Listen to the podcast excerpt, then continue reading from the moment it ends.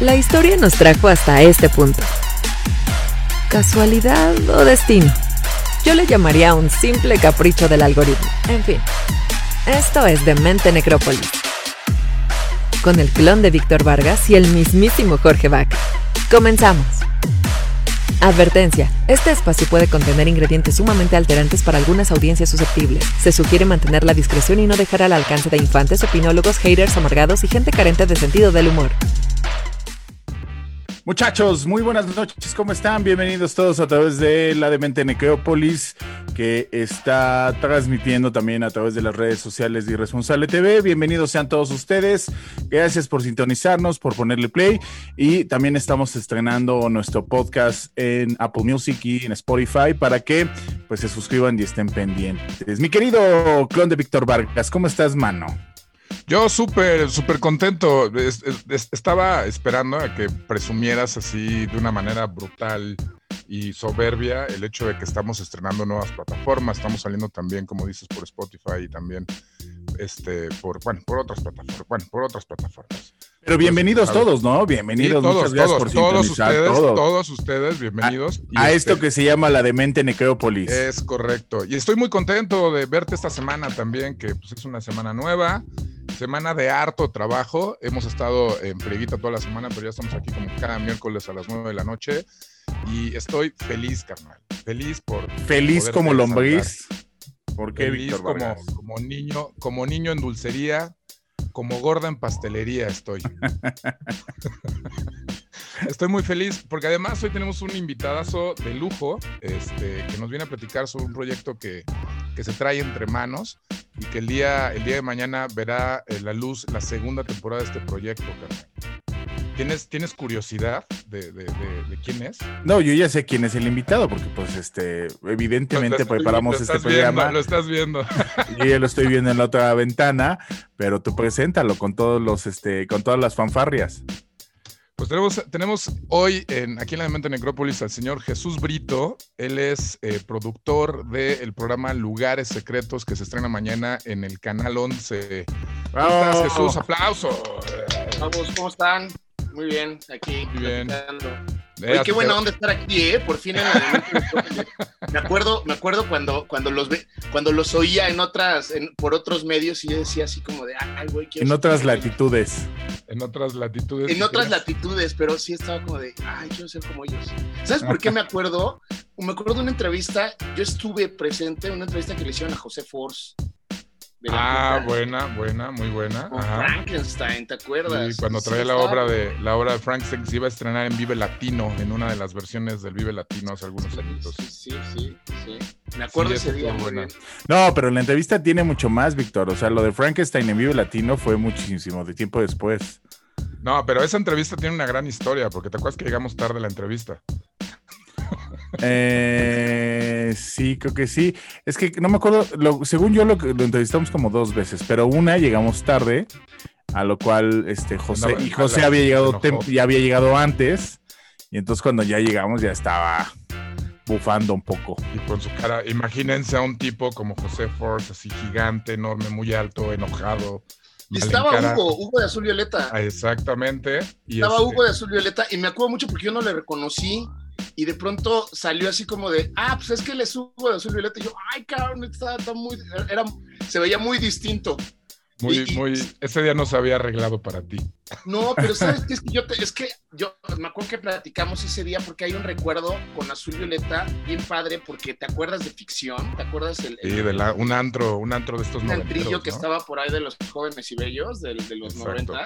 Exacto. Este, y, y, y, Azul Violeta se presentaba mucho en ese, en ese lugar. Bueno, se presentaban varios, ¿no? Pero Azul Violeta me acuerdo muchísimo de las fiestas. Y sí, cuando le dije, es que yo me acuerdo de, de, de ficción, me decía, uy, qué buena, Qué buena época. Y sí, Qué buena época la de ficción. La verdad es que sí. Oye, Jesús, bienvenido. Mucho gusto que nos este, volvamos a reencontrar por estos lares. Y cuéntanos de ti, porque lo más importante es que eres este eh, gustoso de la producción audiovisual y de como con estas cosas interesantes que también nos gustan a nosotros. Sí, este, pues sí, sí, sí, sí. De hecho, yo, con, yo conozco a este señor Víctor Vargas en la prepa, imagínate. No, bueno. Y, y, eventualmente por ahí. Todo, todo un señor. Pobre de ti, como diría la canción de Tijuana, ¿no? Sí, y eventualmente, no, bueno, eh, nos las pasamos bastante bien, ¿eh? No, nos la pasamos increíble, O sea, sí, sí, sí, un poco. Mm, Hardcore el eh, asunto disfrutando nuestra edad, por decirlo de alguna manera, pero, este, pero sí bastante bien nos las pasábamos. Y después él llegó, él, eh, o sea, él, él, él, se, se, convirtió en fotógrafo, así como Transformer, y, este, y estuvo en la primera serie que hicimos juntos, La Acorde, hace ahorita, bueno, más o menos en esa Ya 10 años, mi rey, no, como 10 años, ¿no? Salió 11 años, 12 años. Fue, ¿no? 2010. 2009, 2010 fue que salió Acorde al aire. 2010. Así es. Así es. Y, y, bueno, dentro de, de un poquito para, para, para, que nos platiques un poquito de, de, lo que has hecho, Jesús, para la gente que no te conoce, que no tiene gusto conocerte, eh, pues, productor audiovisual, productor de televisión, eh, has trabajado en varios canales de televisión, estuviste trabajando en, Claro Sports, eh, no sé si propiamente en uno video, en uno TV también. Estuviste, has estado en muchos lugares, en muchísimos lugares. Tipo deporte. Estuve haciendo muchos deportes. Me tocó, yo venía como que con mucho, este, he estado haciendo como muchos eventos deportivos internacionales, panamericanos, olímpicos, el Super Bowl, el Mundial.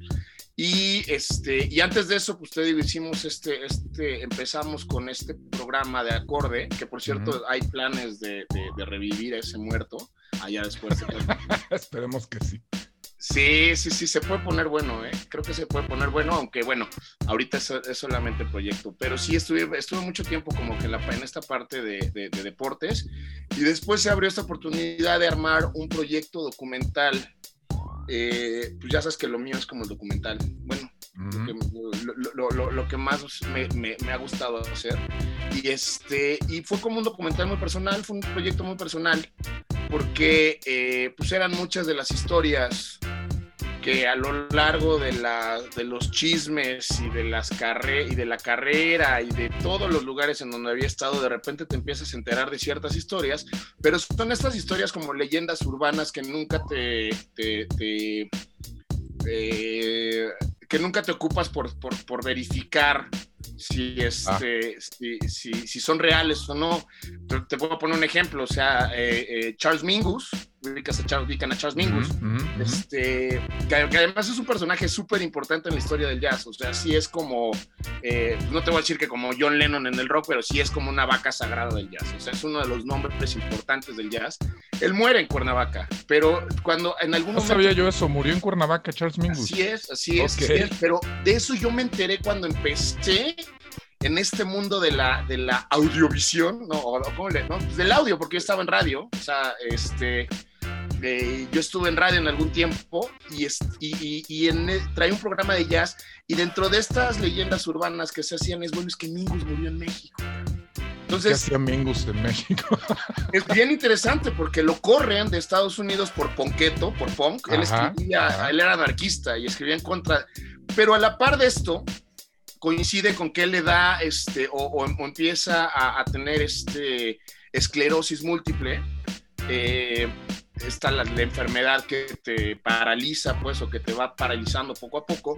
Y dentro de los, eh, pues ahora sí que como de leyenda, o sea, no, no, dentro de la, del ambiente donde se movía en el jazz, que te puedes imaginar, pues ya sabes, Nueva York, este, Chicago, ya sabes, o sea, como toda esta parte, eh, pues el mundo del jazz, que es un mundo pues, bajón, ya sabes, como, muy, como muy underground, ¿no? Exactamente, pues se decía que los chamanes de Tepoztlán lo podían ayudar.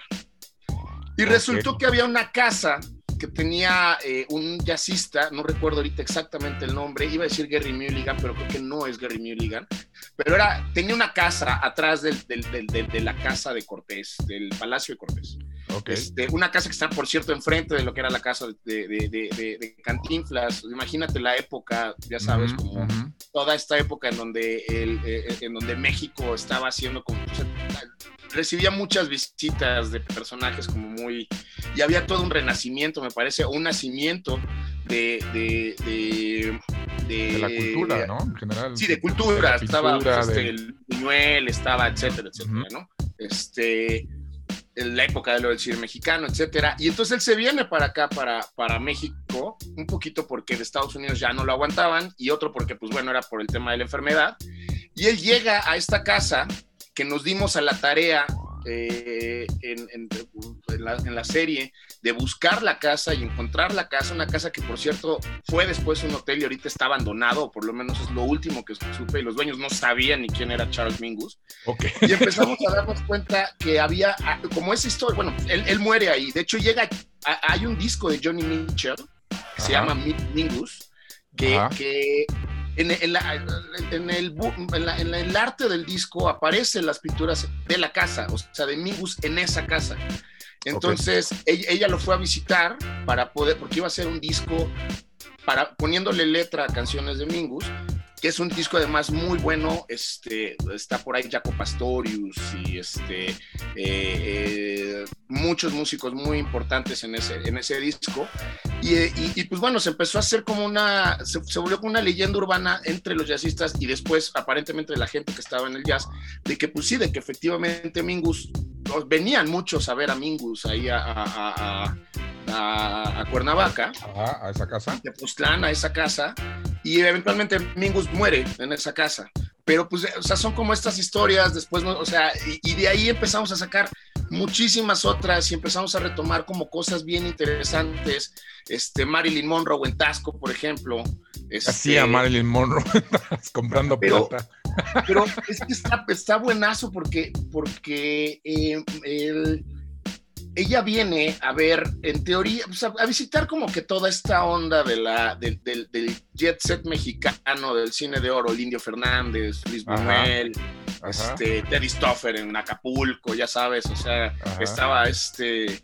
Entonces ella viene, pero dentro de la leyenda urbana se decía, y esto es bien interesante, ¿eh? porque se decía que ella había visto a John F. Kennedy en esa habitación en Tasco. del hotel en Tasco.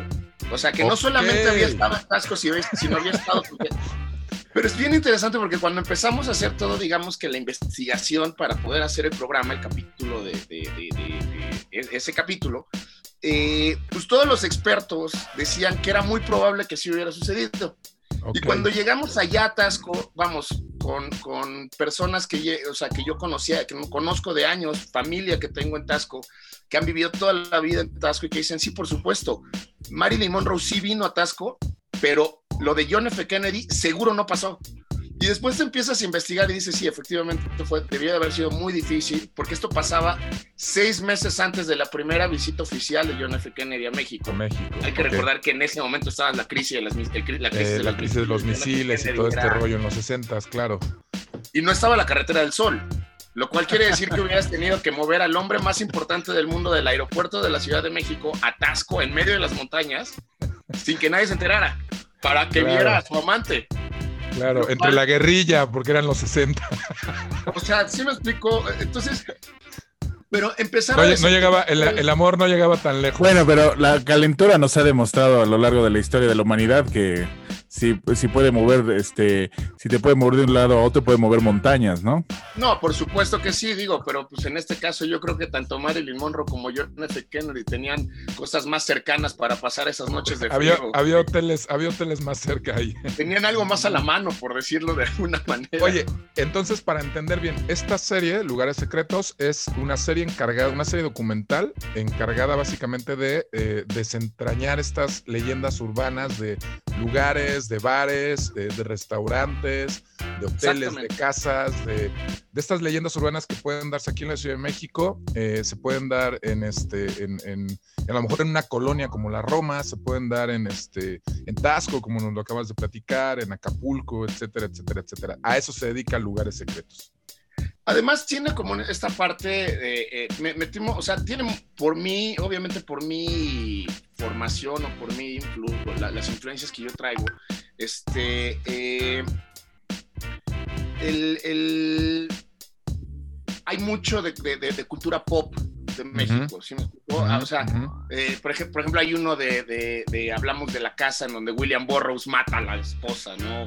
Jugando Guillermo Tell antes de, nos metemos con toda esta, esta generación de, de, la generación Beat, los Beatniks, este, On the Road, San Miguel de Allende, eh, Guadalajara. Y hay una especie de, ya sabes, como en estas series, como, como, como una línea eh, argumental eh, en donde hay varias, o sea, hay como varias historias que van como de la mano, ¿no? O sea, tienes la parte de, literatura y vamos con este, con toda la generación beat, desde William Burroughs, este, Jack Kerouac, eh, todos ellos. Y tenemos otra que es de rock, que es básicamente un poquito lo que fue, o sea, tocamos un poquito lo que es la historia de rock, del rock en México, tanto nacional como de lo de, internacional. Hay una, te voy a poner un ejemplo, o sea, empezamos a hacer, a, tocar con lo, lo vienen los Doors a, México, al, al, al Fórum de los Hermanos Castro. Sí, sí, Pero, sí, este, y esta es una historia que yo había leído hace años de La Mosca, no sé si se acuerdan de la revista, una gran revista La Mosca, pero por ahí debo tener todavía las... La... Pero contaban esta, eh, eh, esta historia y, y, la entrevista la hicimos con Benjamín Salcedo, con el director de la Rolling Stone México, tipazo Benjamín, este, y, platicando fuera de cámara le decía, es que yo leí esto en La Mosca, o sea, de, de cuando Díaz Ordaz conoce a Jim Morrison. O sea, sí hay un momento en donde Thanos y, Iron Man estaban en, el mismo plano temporal, en el mismo lugar, y eran en Los Pinos. Después de la, de la, de la fiesta, del, concierto en el, Fórum de los Hermanos Castro, se van a, Los Pinos a seguirla. Y, ah. se fueron a los Pinos a seguirlo porque en teoría el presidente Díaz Ordaz, esto pasa en 1969, un año después de la matanza de Tlatelolco. Ok. Entonces, eh, eh, eh, Díaz Ordaz Díaz Ordaz iba a ir de gira y pues dice mi mamá que siempre no y llega a Los Pinos con Estado Mayor Presidencial y agarra a los, a, los hijos en pleno... Y en ese momento imagínate la foto. o sea, llega, llega, llega y agarra a los hijos en plena bacanal con, con los Doors. Con Jim Morrison, sí, claro. Lo que no se le Y eso pasa realmente. eso realmente pasó. Entonces hablamos, por ejemplo, de eso. Hablamos del concierto que, el, el, fallido concierto de Queen en Puebla, este, lo bajamos a zapatazos, básicamente. O sea, te das cuenta que México ha sido, antes éramos muy rupestres, o sea, las nuevas generaciones... Los, como público te refieres, bueno, como público, como otras cosas. Como nación, como nación. O sea, yo creo que todo esto parte desde el, desde el movimiento de 68. O sea, en el momento del 68 es cuando se empieza a dar como toda esta división entre los jóvenes y el resto del país. Y, y, y, a partir de eso comienza a haber una efervescencia, digamos que en la sociedad joven, con el tema del rock, con el tema de las artes, la cultura, etcétera. Pero sí te das cuenta que, o sea, las generaciones, los chavos de ahorita, este, pues no están para saberlo ni nosotros para contarlos, pero no toda la vida hemos tenido los conciertos en el Palacio de los Deportes. no, no, bueno. O sea, antes éramos muy, muy rupestres, o sea, no sabíamos cómo Y había conciertos en el Palacio de los Deportes y acababan en sillazos, ¿no? Claro, claro, sí, y, según tú, estabas echando una buena fiesta acá. Sí, estaba chido. ajá, ajá. O sea, hay, eh, eh, todavía, eso todavía pasaba en los noventas, o sea, con Por supuesto, en uno de los programas tocamos concierto en uno de los, de los programas tocados el concierto de Rod Stewart en Querétaro, que por cierto organiza Alejandro González Iñárritu cuando estaba en, WFM. Y hay grabaciones de Rod Stewart diciéndole a la gente, por favor bájense de las torres porque se van a caer y voy a tener que cancelar el concierto. Así, I beg you, I beg you. Así ya sabes, o sea, rogándole a la gente de, bájense, cabrón. O sea, no nos sabíamos comportar.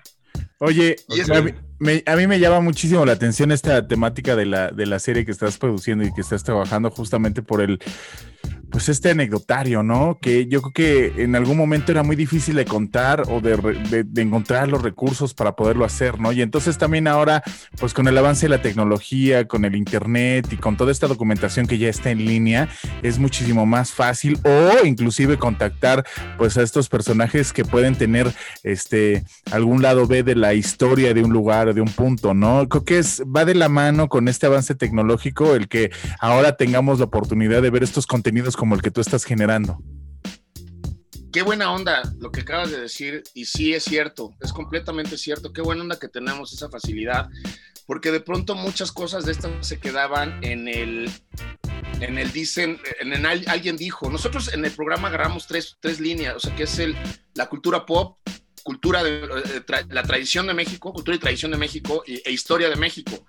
O sea, todo este tipo de cosas, porque digo, en, la parte del rock agarramos de repente a Rodrigo, a Rodrigo González, estuvimos con el Mastuerzo, el Mastuerzo nos fue, él, fue de las últimas personas en ver a Rodrigo y nos cuenta esa vez cómo fue con la última vez que lo vio vivo, etcétera. Este, hablamos de, de, estuvimos con José Force, por cierto, y con Hugo también, eh, reproduje esa entrevista que hicieron ustedes. Este, para, para, hablar del Roxy en Guadalajara, que fue básicamente el crecimiento de la, de la, del, rock en Guadalajara. Pero también tenemos, eh, hablamos de, cine, John Houston, La Noche de la Iguana, este, Luis Buñuel en, haciendo Nazarín en Cuautla.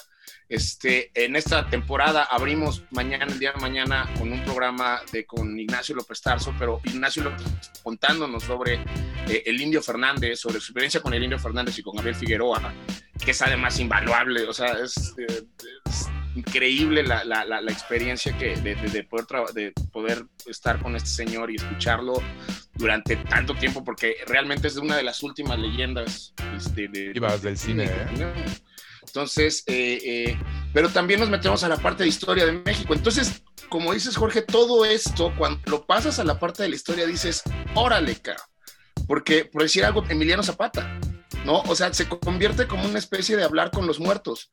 Suena medio, medio buggy, pero si de pronto conoces la historia, entrevistas a los expertos y estás en el lugar en donde lo mataron a Emiliano o sea, está, o en el cuarto, un momento en donde yo estaba en Tlaltizapán sentado en la cama de Zapata, en el cuarto de Zapata, con las cosas de Zapata. O sea, se convierte como una especie de, o sea, estás teniendo el acceso total, digamos, que a, lo que fue la historia.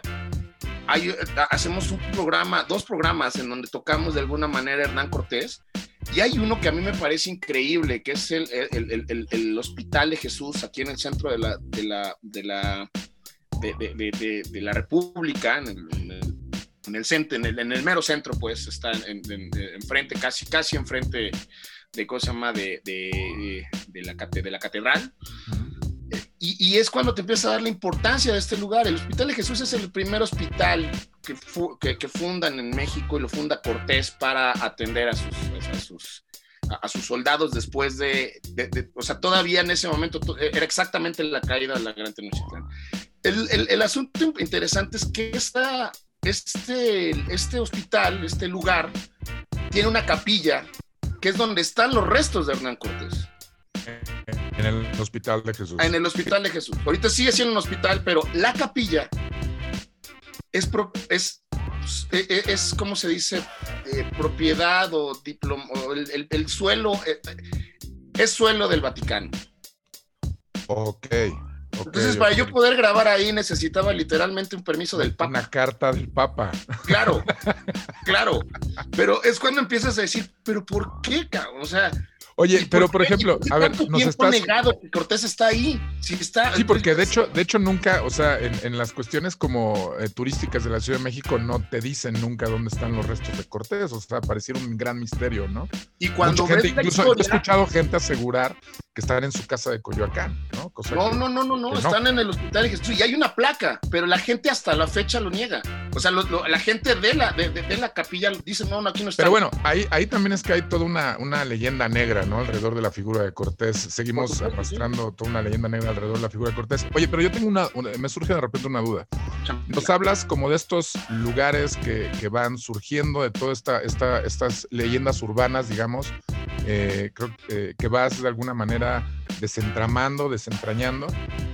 Pero de repente, eh, o sea, ya ahorita más o menos nos contaste, pero ¿cómo, cómo, ¿cómo llegas al punto en el que todo esto lo vas como juntando? Porque lo que veo es que de repente arrancas en un lugar, ¿no? Porque es casi, casi como si el programa da la impresión de que fuéramos en un mapa, ¿no?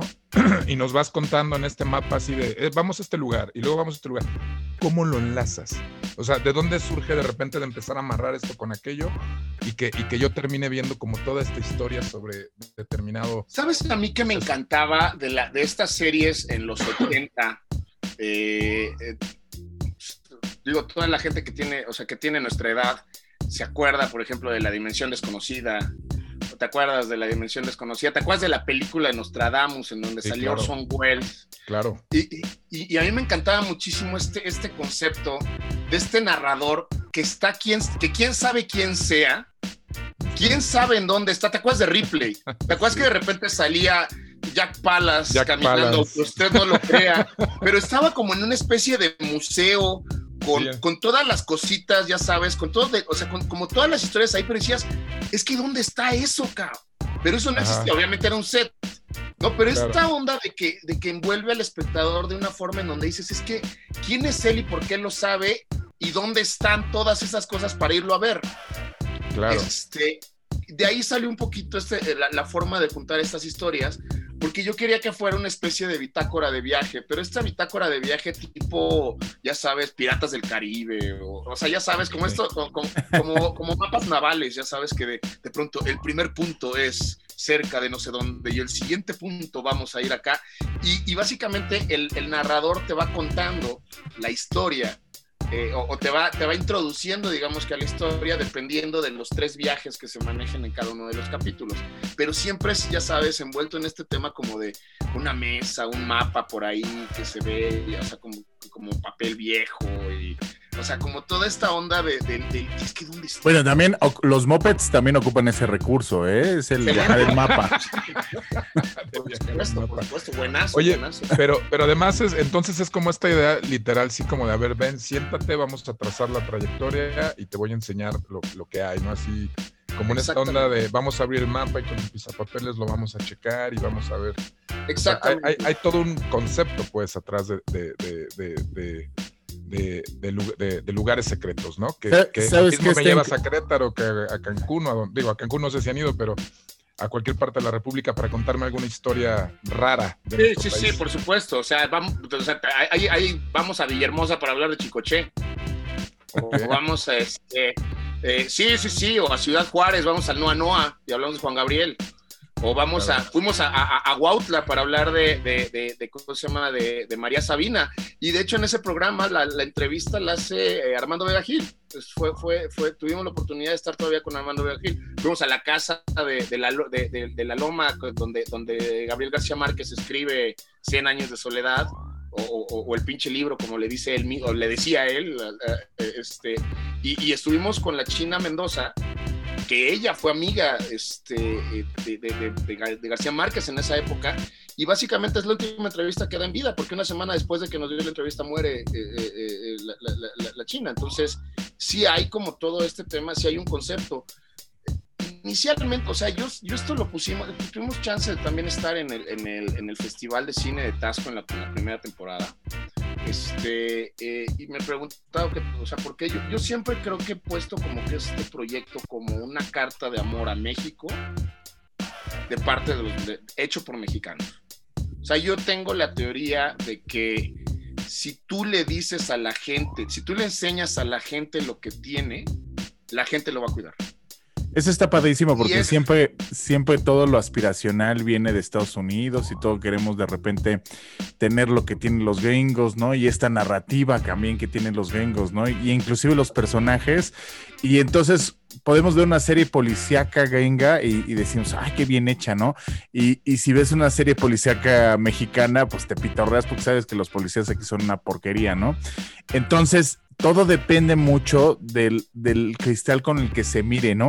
Y creo que una de las partes, este, eh, pues más, este, la parte más llamativa de esto, que lo alcanzo a ver, este, en ti, es esta parte morbosa de querer estar en el lugar, ¿no? Donde sucedieron las cosas y de vibrar de alguna manera, este, pues un poco las situaciones y las emociones que se, que se vibran, ¿no? En ese, en ese lugar, en ese, en ese punto, en ese punto que irremediablemente ha quedado grabado por la presencia de las personas y los seres que estuvieron antes, ¿no? Tú sabes que, George, hay una cosa, o sea, es muy cierto lo que dices, pero eh, eh, hay una parte en donde, digo, no es tanto este tema del morbo de estar en el lugar, sino más bien es cuando te empiezas a dar cuenta que estos lugares que tienen una relevancia alta en la historia de personajes muy importantes, en la historia incluso del país. O sea, son lugares que se están cayendo a pedazos. O sea, realmente la gente no sabe lo que tiene. O sea, mucha de la gente no sabe. Te voy a poner un ejemplo. Hicimos, eh, eh, hicimos una, eh, uno de los programas es en Baja California, Baja California Sur, y fuimos a la iglesia de, a, la iglesia de Santa Bárbara. La iglesia de Santa Bárbara está por esta parte de Mule, está a la mitad de la, de la, de la, de la península. Para llegar ahí, tienes que llegar a Mulegé, tienes que llegar primero a Tijuana o a Los Cabos, irte en un Magni Carter a la mitad de la península o manejar básicamente toda la península, que es el México Virgen, porque no hay señal de celular, no hay nada. O sea, unos paisajes increíbles, o sea, toda esta compostera de la, del, del, Golfo de Cortés es increíble, increíble. Pero este, de pronto llegas y ahí está una iglesia que hizo Gustavo Eiffel. O sea, la, iglesia la hizo Gustavo Eiffel. Entonces, cuando nosotros pudimos hacer la entrevista con el que era en ese entonces, en ese momento, el, director de la revista Obras, para hablar un poco como de la parte de, del valor arquitectónico de Gustavo Eiffel en, el mundo, que pues tienes además de la Torre Eiffel la, la, Estatua de la Libertad, etcétera, etcétera, nos dice, es que, es que ustedes me están, me buscaron para hablar yo de la iglesia de Santa Bárbara. Eh, pero buscando yo sobre la iglesia, o sea, ahora sí que eh, estudiando para la entrevista, me doy cuenta que no es la única obra de, de, Gustavo Eiffel que hay en México. Y nosotros, ah, caray, pues según yo sí. y, le digo, ¿dónde está la otra? Y me dice, está en Ecatepec. No es cierto. el puente de fierro, ¿no? Ajá. Pero ahorita, pero ¿sabes cuál es lo triste de, esta, de, toda esta historia? Que como el puente deja de ser usado en el momento que hacen la carretera esta, la que ahora sí que la, la, que rodea eh, eh, la carretera, o sea, la, carretera que utilizas actualmente, ¿no? Este, lo dejan de usar este, este, este puente, el puente queda cerrado y ahorita, lo, y ahorita y hay gente que lo vende como, como fierro viejo y es un puente de Gustavo. Y la gente no sabe. Y, los responsables, digamos, de, no saben. O sea, no saben que tienen ahí un puente de Gustavo. Sí, la, yo había leído alguna vez que justamente este puente. Hay como varias versiones, ¿no? Porque también por ahí decían que no lo es y que quién sabe qué. Pero la, la versión con la que acabé yo más concordando es esta en la que él eh, construye este puente muchos años antes de construir la, la Torre Eiffel, o sea, prácticamente como en sus prácticas, ¿no? Fue un ensayo como un ensayo, ¿no? Y el puente, pues curiosamente, como bien dices, está este, derruido, de que en algún momento el gobierno del Estado de México lo tenía como biblioteca porque era un, era un lo habían forrado como de láminas de forma, una forma espantosa, no sé en qué momento a alguien se le ocurrió, lo, hicieron biblioteca, era biblioteca el, el puente este lleno de láminas, aparte abajo que usa un este un, este, un, lago de aguas, un río de aguas sucias, pero la última vez que tiene hace un mes que pasé por Ecatepec, me sorprendió mucho eso, de que ahora el puente está derruido y le quitaron todas las láminas y ahí está abandonado. No sé si hay algún proyecto para restaurarlo o para retomarlo. No hay. No hay nada. No lo hay. Es como lo que hablábamos de lo de, Charles Mingus. Los dueños de, la casa verde de Charles Mingus no saben quién es Charles Mingus. O sea, yo llegué con ellos y le dije, oigan, es que aquí murió Charles Mingus. ¿quién es ese señor? o sea, y es un lugar que ya era un hotel antes, que si tú abres un hotel ahí, este, eh, con motivo del jazz o con motivo de Charles Mingus o lo que quieras, y lo, porque está exactamente atrás del Palacio de Cortés, o sea, en el centro de Cuernavaca, o sea, la, ubicación es inmejorable, inmejorable. Este, y tú vas a Estados Unidos, a, Los Ángeles o a Nueva York a promocionar el hotel en donde la, antigua casa de Mingus, donde muere Mingus, un hotel de jazz, tienes el hotel atascado con lista de espera todo el año. Y todo este tipo, y la gente no sabe. Claro. pero, ahí también es, es, un poco esta como falta de cultura de la apropiación de los espacios, ¿no? Hay, hay un tema ahí, no sé si, si por falta de presupuestos, no sé si sea cultural, no sé si sea un tema de los gobiernos. Es un tema académico, creo, o sea, es un tema de historia. Sí, o sea, hay, hay, una desatención a los espacios y al espacio público, ¿no? O sea, es, es, como dices, digo, más allá de que este puente de fierro sea una obra de, de, de Gustave Eiffel o no, eh, pues no debería estar, estar en esas condiciones, ¿no? Y, siendo una obra de este, de este, este, arquitecto, bueno, de este artista, pues debería tener, yo creo, más cuidados todavía, ¿no? ¿Sabes qué pasa? Yo creo que ese tipo de cuestiones generan, eh, pueden generar insumos, pueden generar. Eh, Por supuesto, o sea, le puede dar una vida a la, a, la, zona. Pero, pero es que hay, pero hay muchos, así, Huautla, por ejemplo, este, en Oaxaca, donde, de donde es María Sabina. Vamos, ese, o sea, John Lennon, igual Disney, llegaron a ir ahí. y está en medio de la sierra, o sea, uh, far away. Pero la verdad es de que no hay nada. O sea, no, tristemente no hay, no hay nada. O sea, no, la, gente no tiene y muchas veces no lo tienen porque no saben lo que tienen. O sea, porque no, o sea, oye, aquí fue donde, donde se sentó, no sé, o sea, este, Calimán, güey, o sea, ¿sí me explico? O sea, pero, pero, o sea, no hay como esta parte.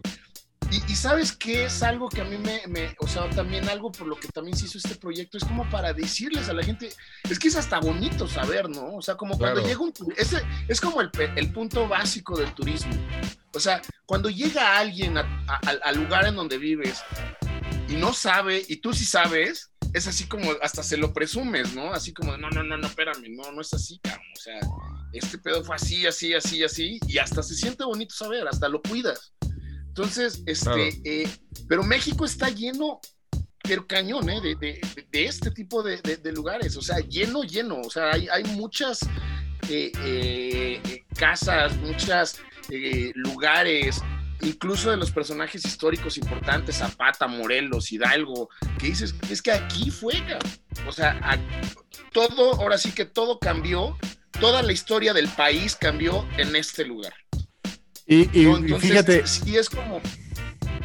Estoy, estoy muy de acuerdo contigo que finalmente podría generarles, este, si lo piensan hasta de forma como negocio, de, dejarles muchas ganancias. Ahí está la Casa Azul de Frida Kahlo, o sea, donde todas las semanas hay fila para entrar y ves al, es parte del tour de los gringos que vienen a visitar México, ¿no? Y entonces, y entra hasta la casa y yo a lo que me refería hace rato con Morbo es esta sensación no morbosa este, negativa, sino esta sensación morbosa este, de estar en el mismo lugar donde estuvo, donde sucedió, como nos lo vienes narrando, Jesús. Hay una vibra increíble. Eh, para te digo, el programa que vamos a estrenar mañana, estuvimos en la, en la monumental casa del, del Indio Fernández. Un personajazo, o sea, un personajazo, pero la casa. Y ahí pasó de todo. Un gran lugar. O sea, pero, pero además tiene una carga, ya sabes, como que entras y dices, ¡ay! O sea, sí se siente el, el, indio acá. O sea, sí está, La cama del indio cuando subes ahí al cuarto y todo, ¿no? La, la, o sea, toda esta mole de piedra y de pronto eh, el, el o sea, conocer, sabiendo cómo el personaje Lino Fernández, que Lino Fernández fue revolucionario, o sea, realmente sirvió con Villa antes de ser él. Y él es los Oscar, él es el Oscar claro. Él es, el Oscar. O sea, ¿cómo pasas de servir a Villa a ser el Oscar a ser el mejor director de la historia del cine? Y luego que esta casa, pues la estuvo Marilyn Monroe, de la que ya venías platicando, este eh, Agustín Lara. Todos pasaron por ahí. María Félix. hay una historia que nos contaron en las escaleras, porque las escaleras son, ya sabes, como estas de, circulares. Y pues de, un lado tienes este, como el caracol, o sea, no es exactamente el caracol, pero ya sabes cómo son, son, son circulares, digamos, que el caminito, ¿no? Y pues de un lado el escalón es más, más, este, más delgado que en el, o sea, más angosto que del otro lado, ¿no? Tienes que, entonces nos contaban la historia de que cuando Chabela Vargas iba allá, decía, este, para, cuando iban a bajar las escaleras, por la derecha, pero sin olvidar la izquierda. O sea, sí os explico como ese tipo de anécdotas pues sí, era Chabela Vargas, señor. Sí, sí, sí, sí, sí. O sea, pero y además toda la gente llegó a estar en esa casa. O sea, que era, en cierto momento, eh, eh, eh, pues ahí era el centro de la cultura de México. Manuel Álvarez Bravo, este. el mismo Figueroa también. Diego Rivera, eh, eh, ¿cómo se dice? Este, diseña parte de la casa, o sea, el jardín de atrás de la casa. y, trasladarnos a otra época donde pues ahí era eh, campo, ¿no? O sea, era una... de hecho, sí, alrededor de la casa todo era, era como pueblito, campo. al lado de la casa estaba la casa de, de, de, esta... ¿Cómo se llama? ay, se me fue el nombre, este, no era María Félix, era esta, Dolores del Río. Dolores. Y, estaba, y, estaba al lado ahí, porque, y, el indio construye el balcón que daba hacia la casa de Dolores del Río para que la pudiera ver. y bueno, yo también hubiera hecho lo mismo, ¿no? Dolores llegaron, llegaron, llegaron a ir, eh, o hay alguna anécdota o historia que hayan podido ver de Dolores del Río, por ejemplo.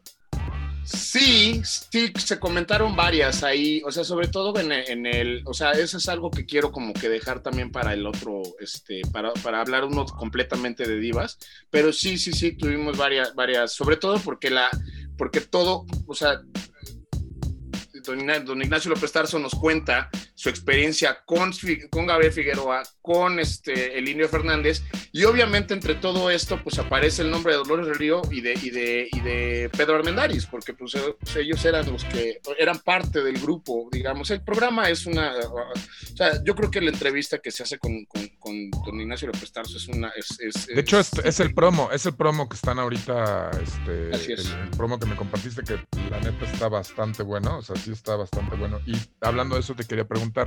Que si Víctor me lo hubiera compartido, lo hubiéramos puesto, pero mira. Ah, te lo pasé, segundo. Pero bueno, no, ahorita te lo paso, ahorita lo ponemos, mi rey. Ahorita te lo paso, ahorita lo ponemos. Pero te quería preguntar, ¿quién eh, de repente se te ocurre hacer todo este proyecto, toda esta idea, se te empieza a atravesar por la cabeza y eh, conformas un equipo de trabajo. ¿Cómo estuvo esa parte? O sea, ¿cómo, cómo empiezas a armar de repente eh, a todo este equipo de trabajo para ponerte a, producir la serie? ¿Cómo surge esa parte? Mira, la serie se da cuando yo, yo, como te digo, yo había estado como muy, muy metido en todo este tema de, los, de, la cobertura de eventos deportivos. Este, y pues dentro de este, digamos que, o sea, el, primer evento que hice como de los fuertes fue Panamericano en Guadalajara. Y después eh, tuve oportunidad de, que me, de, que de, estar produciendo en Rusia para los Juegos de Invierno de Sochi. Este, cuando fueron los Juegos de Invierno de Sochi, eh, creo que, o sea, dentro de mi cabeza, como que dentro de mis objetivos personales era como de, quiero hacer los cuatro eventos con mayor audiencia del, del, mundo, ¿no? Que son los Juegos Olímpicos de verano, el Super Bowl y el Mundial. Y en ese mismo ciclo, digamos que de dos años, eh, se me presenta la oportunidad de hacer Brasil, el, Mundial de Brasil, de hacer el Super Bowl 50 en, en, San Francisco y después de hacer los Juegos Olímpicos de Brasil. Entonces, cuando terminan los Juegos Olímpicos de Brasil, eh, yo no sabía qué hacer. O sea, esa vez era como este momento en donde ya llegaste como que al objetivo. Dijiste, ya, ya, ya hice lo que quería. ¿Y, ahora qué, güey? Ya sabes, ¿y ahora qué sigue? Y este, y un poco cuando regresamos, este, eh, pues platicando con Pablo Rubio, él es el director de fotografía de la, de la serie, ya lo conoces tú, es muy buen sí. Este, pues salió este tema de, pues, ¿qué hacemos ahora? O sea, si me explico, como que no había nada de plan. Entonces, eh, eh, pues, o sea, yo traía como que ganas de contar este tipo de historias porque me sabía varias, o sea, con Juan, García Esquivel, eh, la casa de Johnny Weissmuller, este, John Wayne en México, o sea, todo este tipo, o sea, me sabía varias, este, entonces fue como de, vamos a hacer una en donde, o sea, como que vamos a ver qué pasa si hacemos una de esas historias. Y fue en Cuernavaca porque estaba cerca, porque estaba la facilidad de que no íbamos a gastar mucho en viáticos, de que podíamos irnos un fin de semana y regresarnos. Y lo grabamos así. O sea, no fue, o sea, a la hora de, de conjuntar el equipo de trabajo se fue dando, yo creo que de todo este eh, periodo en los juegos, o sea, de, coberturas deportivas, de gente que fuimos conociendo, gente que estuvo con nosotros en el Super Bowl, gente que estuvo con nosotros en las Olimpiadas, este, etcétera, etcétera. Pero a partir de un proyecto que salió porque, bueno, pues vamos a ver qué pasa, un poquito como surgió Acordes, si te acuerdas. Acordes fue como de, yo quería vamos a hacer vamos a hacer algo no ajá exacto eh, eh, fue exactamente así. Y poco a poco se fue o sea cuando, cuando, eh, cuando, el Canal 11 nos da la oportunidad de, de, de, meter, el, meter el proyecto, pues fue como de ya sabes, ahora sí es en serio. Entonces empezar a ver como cuates que habían estado, gente que, gente que me conoce.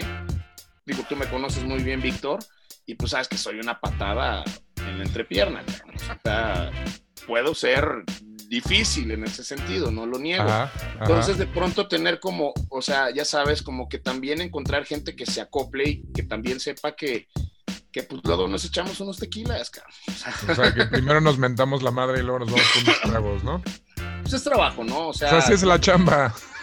Sí, sí, sí, o sea, hay, una, hay, un compromiso Eh, y, creo que nunca hubo ningún problema con, ninguno de mis equipos de trabajo de los que he hecho, pero pues sí, todos de, o sea, creo que, creo que tú lo puedes corroborar porque, pues, bueno, tú has estado, eh, tú eres parte de esos equipos, o sea, eh, creo que sí, te, sí puedes, o sea, mis equipos de trabajo no son tanto como, como, o sea, se convierte como una especie de tripulación pirata, si me explico? Como, son, tus cuates, o sea, es, la, son tus amigos, es gente con la que pasas todo el día, con la que te vas a beber los fines de semana, con la que te va, o sea, estás, se convierte en una relación, en una amistad más que una relación de trabajo.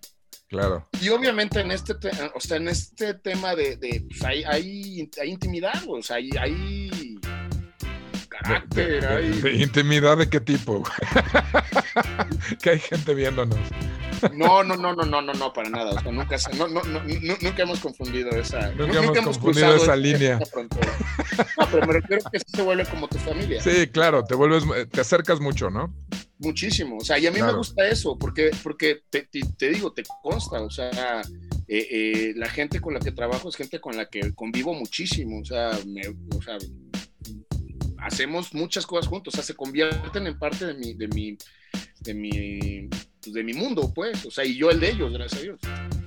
Ok, oye, y bueno, ya conformas este equipo de trabajo con Pablito, con Pablo, y empiezan, me imagino yo ustedes dos como a, armar esta, esta, esta cuestión, ¿no? Eh, como bien dices, Pablo dirigiendo ahí la fotografía, y de repente eh, surge, o digo, no sé, eh, este acercamiento con con, Canal 11. ¿Cómo es que se da este acercamiento con Canal 11? Mira, el proyecto lo, metimos como, como parte de, estas propuestas. Canal 11 tenía un, un, programa, un sistema en donde tú podías meter una opción de, ¿cómo se dice? de como concurso, digámoslo así. Pues, no era como con, o sea, era un portal de proyectos, se llamaba. Ok. El portal de proyectos de Canal 11. Tú hacías un proyecto y lo básicamente metías como que la. la... Pero en nuestro caso, este. Y, como pasa muy seguido conmigo, en mi, o sea, con, en, en, mi forma de trabajar, este, pues cuando metimos, o sea, cuando íbamos a meter la propuesta, nosotros ya teníamos el piloto. Entonces, es muy diferente ver una, o sabes, como que la propuesta en el papel y ya ver esto es. Entonces creo que ahí fue cuando, cuando se da, o sea, como que ese avance, el poder presentar este avance fue el que nos abre las puertas con el canal y la verdad es de que mi experiencia con el 11 en la primera temporada y en esta segunda temporada es, ha sido de lo mejor. O sea, creo que ha sido, o sea, nos han dado la oportunidad, ha habido siempre una puerta abierta por parte de ellos, ha sido, este, eh, además, me parece que hay como, o sea, hay muy buena onda, muy, muy buena onda, muy buena onda. O sea, yo creo que, yo creo que eh, yo, yo solamente puedo decir cosas, ahora sí que cosas positivas de, de mi experiencia con... en general, en, general, en general, digo, creo que son como muy abiertos, ¿no? Y de repente hay, hay, como mucho este hambre de propuestas, de estas ganas de trabajar, ¿no? De parte de Canal 11, eh, siendo, digamos, este canal eh, público, ¿no? Que de repente eh, yo creo, y digo, con, otros canales públicos que tenemos aquí en nuestro país, eh, la televisión pública en México en, particular, yo creo que sí tiene siempre como ese, ese reconocimiento de ser como intentar o buscar ser propositiva, ¿no? De alguna manera. Sí, sí, sí, no, excelente, o sea, ahora, ahora ha sido una gran experiencia, de verdad, poder estar haciendo este proyecto con ellos, porque además es un, o sea, a diferencia de lo que pudo haber sido en algún otro lado, este, eh, pues, me dieron una libertad creativa increíble, o sea, eh, ahí tenemos, por ejemplo, ilustradores como el Puis Calzada, ya sabes, o sea, como que nos han ayudado, por ejemplo, a hacer los pósters. Hay varios programas en donde tocamos eh, pues, lo que eran los, los, los, cómics mexicanos, ya sabes. Los moneros, ¿no? El, el, capítulo de moneros, ajá. Ajá, tenemos uno de Moneros, que es el que viste también. Este, esta temporada vamos a tener uno de niños, en donde vamos a hablar de Memín Pinguín y de Chanok. Este, Y pues como este tipo de cosas y poder, y, pues tener la oportunidad de, de, pues ¿cómo se dice? De, regresar al personaje, de, ¿cómo dicen? Revisit el personaje. y, de poder, pues, en, el caso, por ejemplo, de Chanó, yo me acuerdo de Chanó, o sea, a mí todavía me tocó Chanó, ya no, no, no tan bien como mi papá, pero... Sí, no, no nos tocó la época mera, mera de Chanó, pero nos tocó la pero sí, sí me acuerdo de Chanó, y, y, como que esta oportunidad de poder llegar con estos ilustradores y volver a hacer el personaje como hoy en día, o sea, sabes, con todo este tema de, Marvel y de DC Comics ahí, ya sabes, y, poder agarrar y hacer eso, retomar esos personajes, Calimán y todo, y volverlos a dibujar como, o sea, es una oportunidad. O sea, he tenido como que una, una, gran, este, eh, eh, pues, me, han dejado trabajar. O sea, he, tenido las puertas abiertas a nivel creativo para poder presentar varias de las cosas y pues hasta ahorita, gracias a Dios, el programa ha funcionado bien. Ok. Oye, te quería preguntar también este, sobre, bueno, ya ahorita platicamos eh, un poquito y ahorita, ah, después de que me contestes esto, quisiera eh, que leyéramos un poquito de los comentarios, que ya hay varias personas que están ¿Ah, comentando y te están saludando, señor Jesús. Este, eh, pero quisiera preguntarte, tú que ya tienes toda esta trayectoria, eh, que ya has estado trabajando en, en diversos canales, que te has dado las vueltas, que pues, eh, pues, tú trabajas y has trabajado en televisión casi desde los 19 años, ¿no? Ya ha sido como... Antes, antes, antes, yo empecé... Desde antes, desde muy chavito. Pues desde la prepa, ¿no? Desde los 18, 19 años empezaste y has estado trabajando en mil lugares y haciéndolo a todos los niveles, desde el nivel más mainstream y más cool y más cómodo del mundo hasta TV guerrilla, ¿no? Te ha tocado y te he visto y nos ha tocado trabajar ahí. ¿Qué es o cómo, cómo vives, cómo es producir televisión en México? ¿Qué o sea, ¿cómo, ¿cómo ha vivido Brito, Jesús Brito, eso, ese rollo de producir tele en México?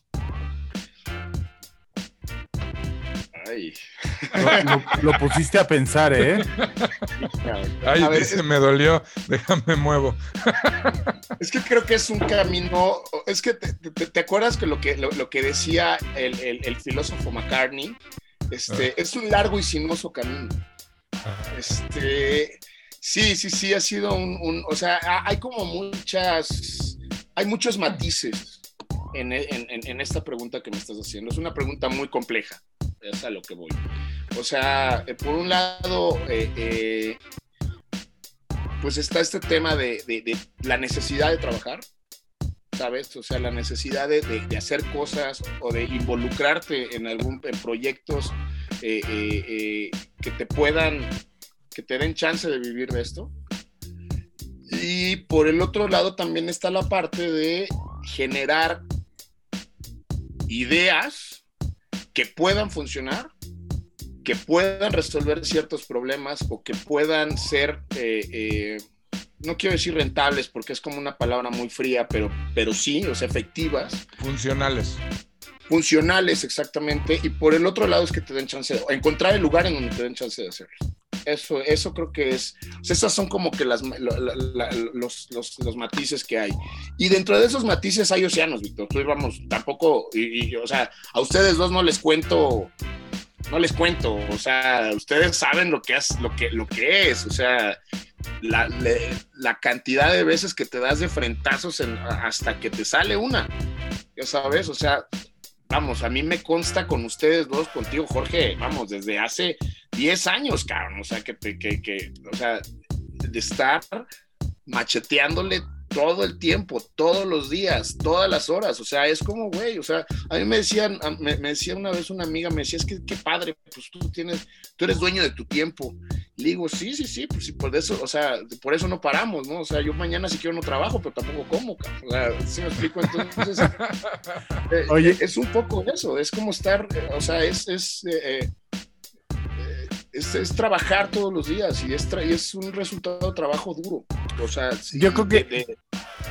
yo creo que la parte más difícil en México, eh, que le puedo aportar a tu comentario, es esta sí, muy posiblemente eres dueño de tu tiempo, pero eres el mismo que tiene que producir, que tiene que vender el producto, que tiene que este, diseñarlo, pensarlo, imaginarlo, ¿no? Crearlo y después irlo a presumir para ver quién se lo compra.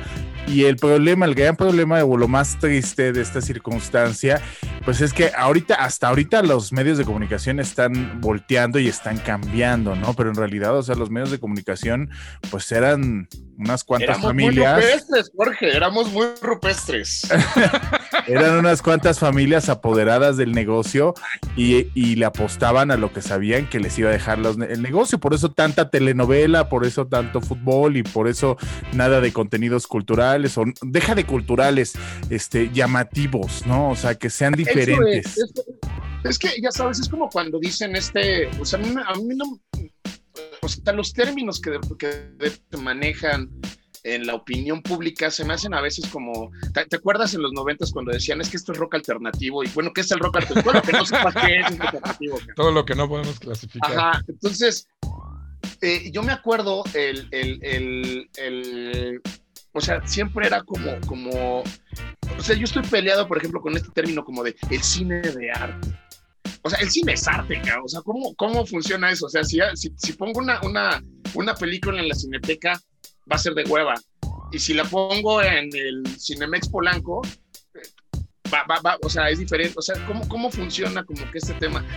Yo, yo, creo que, yo creo que lo dices muy bien en el tema de decir contenidos vistosos, este, ya sabes, algo que, que, que, que llame la atención. No importa que, no, importa que estés hablando de fútbol, no importa que hagas una telenovela, pero vamos, es muy diferente estar viendo, eh, o, sea, es muy diferente cómo la haces. ¿Sí me explico? claro, no, y no, y no, no está mal el fútbol ni está, mal la telenovela, ¿no? Nada, no, para nada. La cosa es que había nada más eso, y no había otras cosas, ¿no? O sea, darnos la oportunidad de. Empieza a ser como un tema en donde siempre ves lo mismo.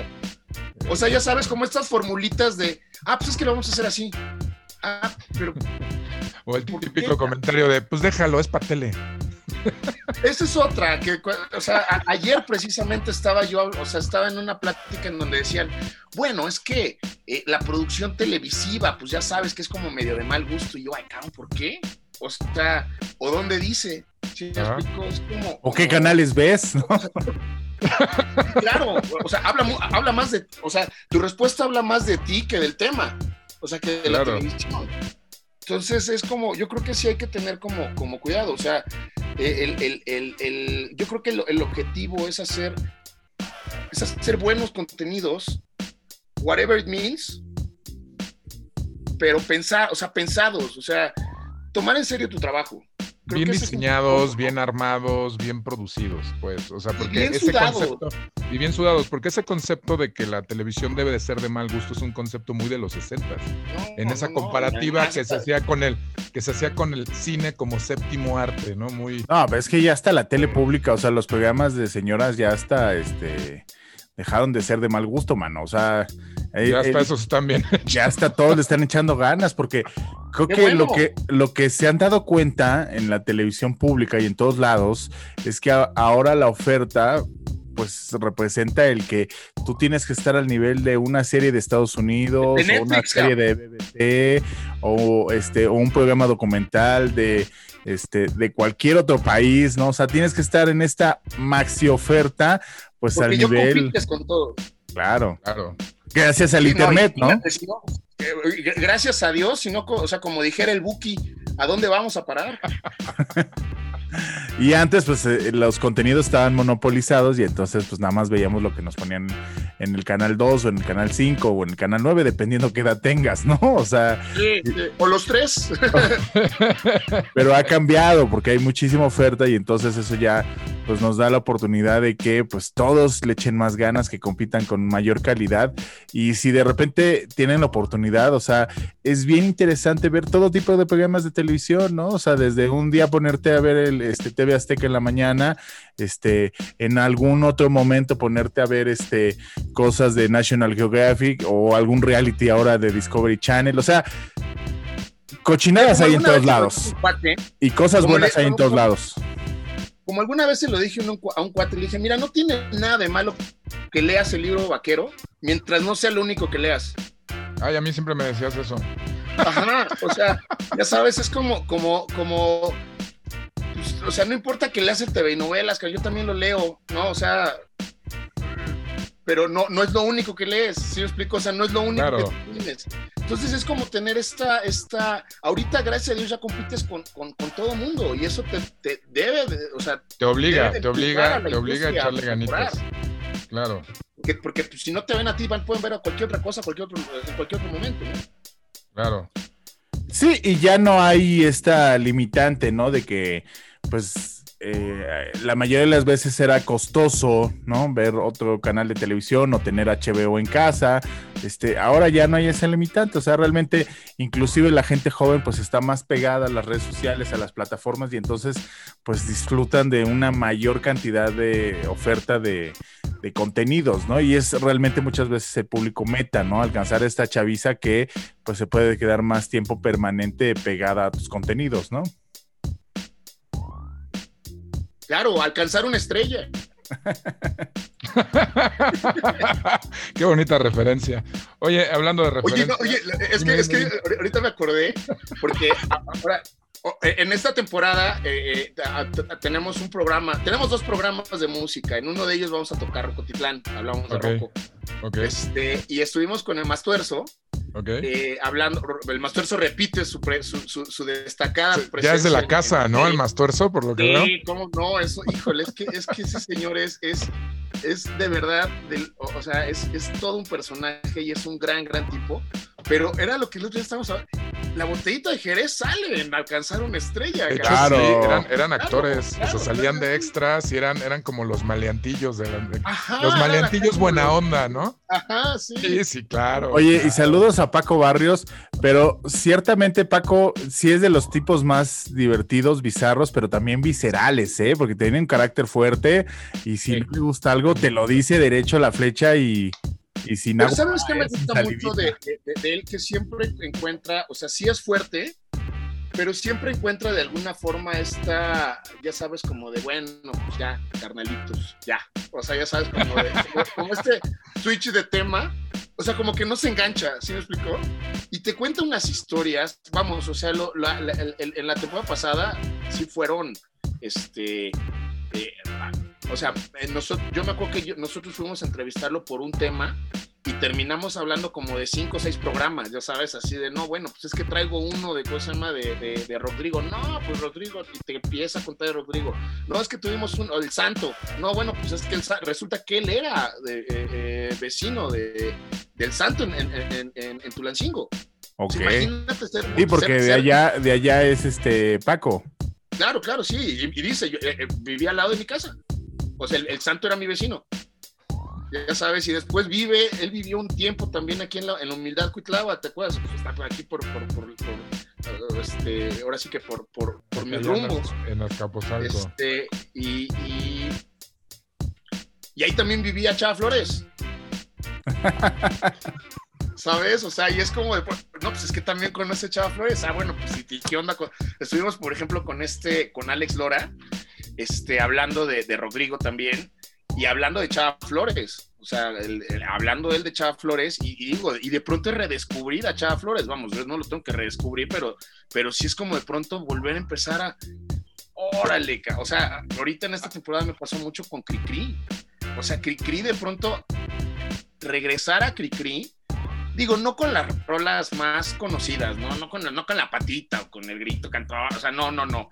De repente empezarte a meter a ciertas rolas y dices, no, bueno, hay una, hay, hay una que se llama Rusiana, de verdad es soundtrack de película de los otros.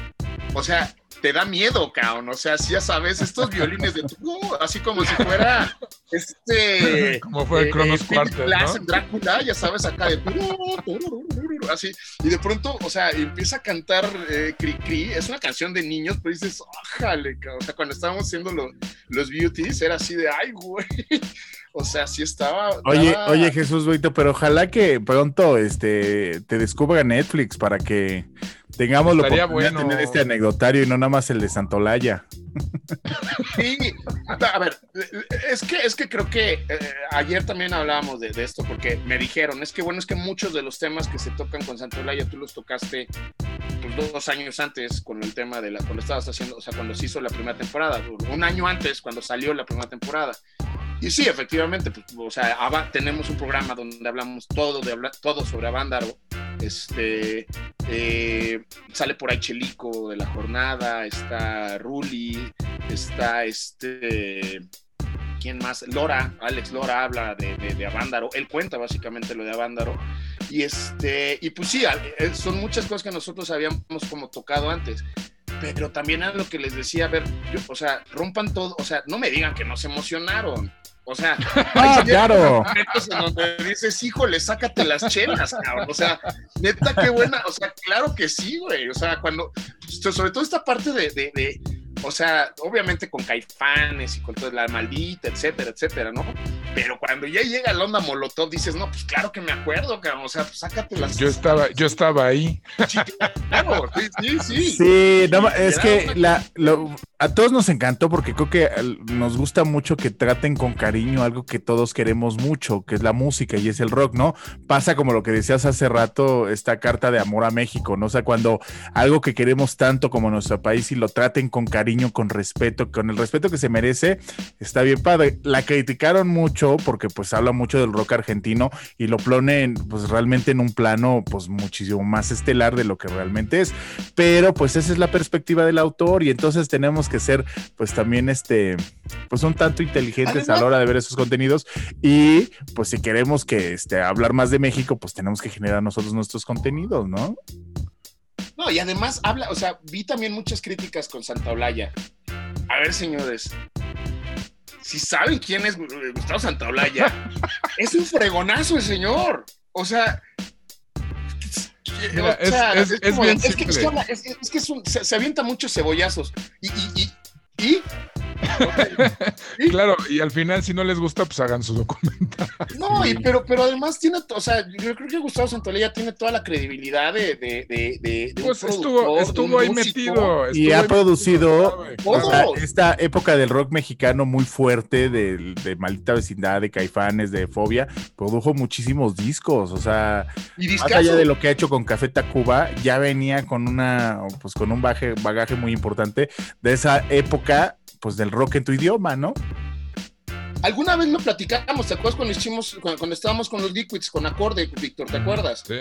Que, nos decían lo, que nos decían los, los, buenos liquids. No es que, es que de verdad el perfume Pantera, qué difícil era porque nos ponía a ensayar muchísimo, cabrón. Yo decía, ese disco, para mi punto de, mi humilde punto de vista, es el mejor disco de los liquids ever, cabrón. O sea, es un discazazazo. Gustavo Santolaya. O sea, y si de Amores Perros, Gustavo Santolaya. O sea, si empiezas a ver en dónde sale, dices, no, bueno, pues está en todos lados. O sea.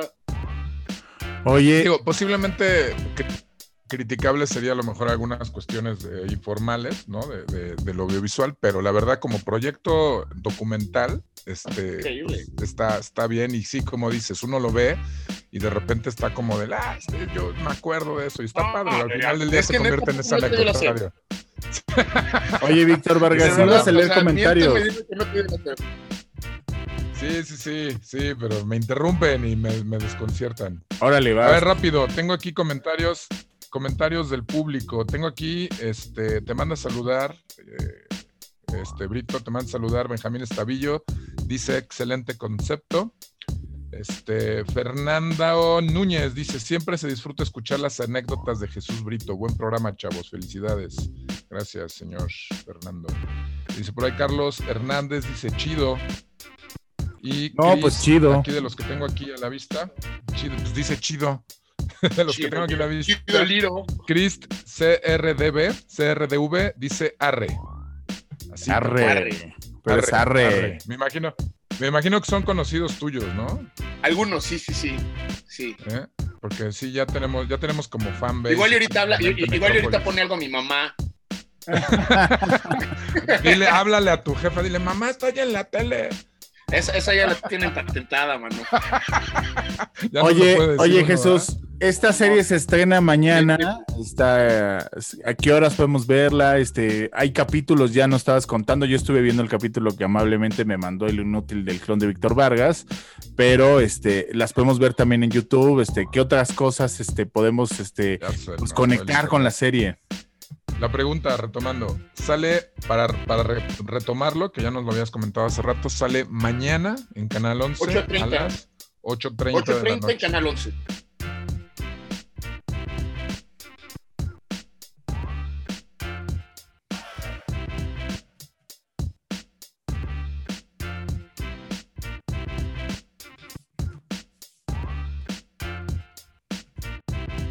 Toda esta curiosidad de ver, de ver los capítulos que ya, de, los que nos estuviste platicando hace rato de la primera temporada, todo eso ya lo podemos ver en, el canal de YouTube de, eh, Canal 11, ¿no? Así es. Sin ningún problema, y ahí podemos tener acceso y pues disfrutar de todas estas, de todas estas historias que nos estás contando, ¿no? Sí, claro. ¿Y tiene redes sociales la serie o nada más son a través de las de del Claro, sí, sí, sí, mira, hay, forma, porque me imagino que de repente mucho pues va a pasar que de repente va a haber este anecdotario que, se quieran sumar y quieran aportarle, ¿no? Por supuesto.